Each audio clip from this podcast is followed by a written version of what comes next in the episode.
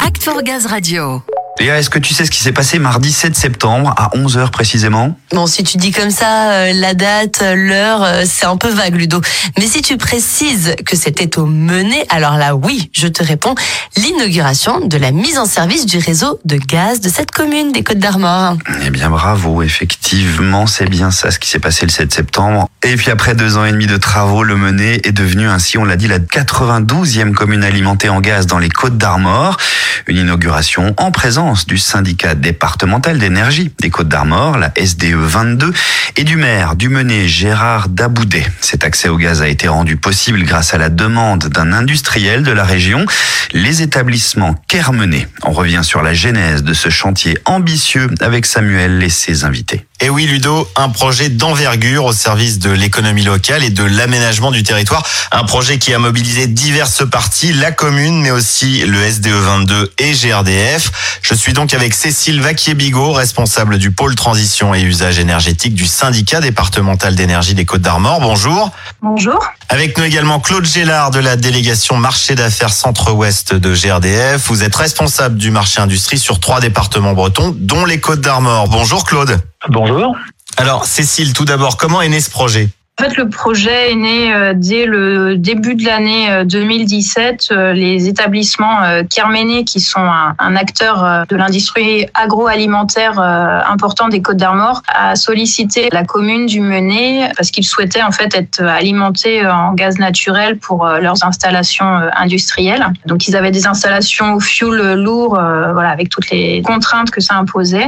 Donc, ils se sont rapprochés de la commune et la commune elle-même s'est rapprochée du syndicat Donc nous, en fait, quand la commune euh, nous transfère la compétence, ce qu'on appelle la compétence gaz, donc c'est au syndicat d'engager la procédure de consultation pour euh, choisir en fait le délégataire qui va euh, réaliser et exploiter cette nouvelle desserte. Très bien, merci Cécile. Claude, on l'a bien compris au terme de la consultation, GRDF a été désigné concessionnaire. Quelle était la motivation première de l'industriel Carmenet pour se raccorder au gaz? Alors le client, donc l'abattoir Carmenet du groupe euh, Leclerc, il avait une contrainte, c'est que la DREAL, donc euh, organisme de l'État pour l'environnement, lui a demandé de mettre en place tout un processus de sécurisation de ses installations d'hydrocarbures, hein, tout ce qui était stockage. Sinon, euh, il risquait, de par sa proximité d'une zone de population et du volume qu'il stockait, d'être catégorisé en CVSO qui est donc une très grosse contrainte pour un industriel. La commune n'était pas desservie en réseau de gaz naturel et du coup, euh, ben, il a souhaité que l'on fasse une étude pour lui amener un gaz euh, par réseau qui lui donc enlèverait ses contraintes. Oui, tout l'intérêt était là. Il échappe au passage aux problèmes et aux risques liés au stockage ou à l'approvisionnement.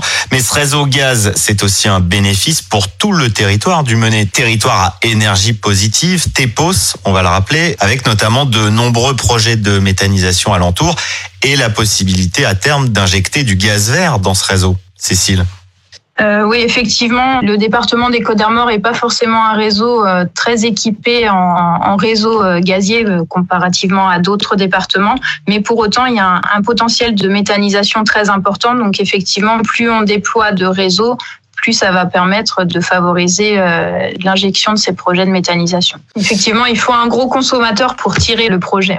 En fait, à tout point de vue, c'était une nécessité pour cet industriel de se raccorder au gaz. Ah ouais, il avait euh, vraiment euh, beaucoup d'intérêt et puis euh, il a beaucoup appuyé, mais il avait beaucoup d'arguments pour que tout le monde travaille à la réussite de son projet.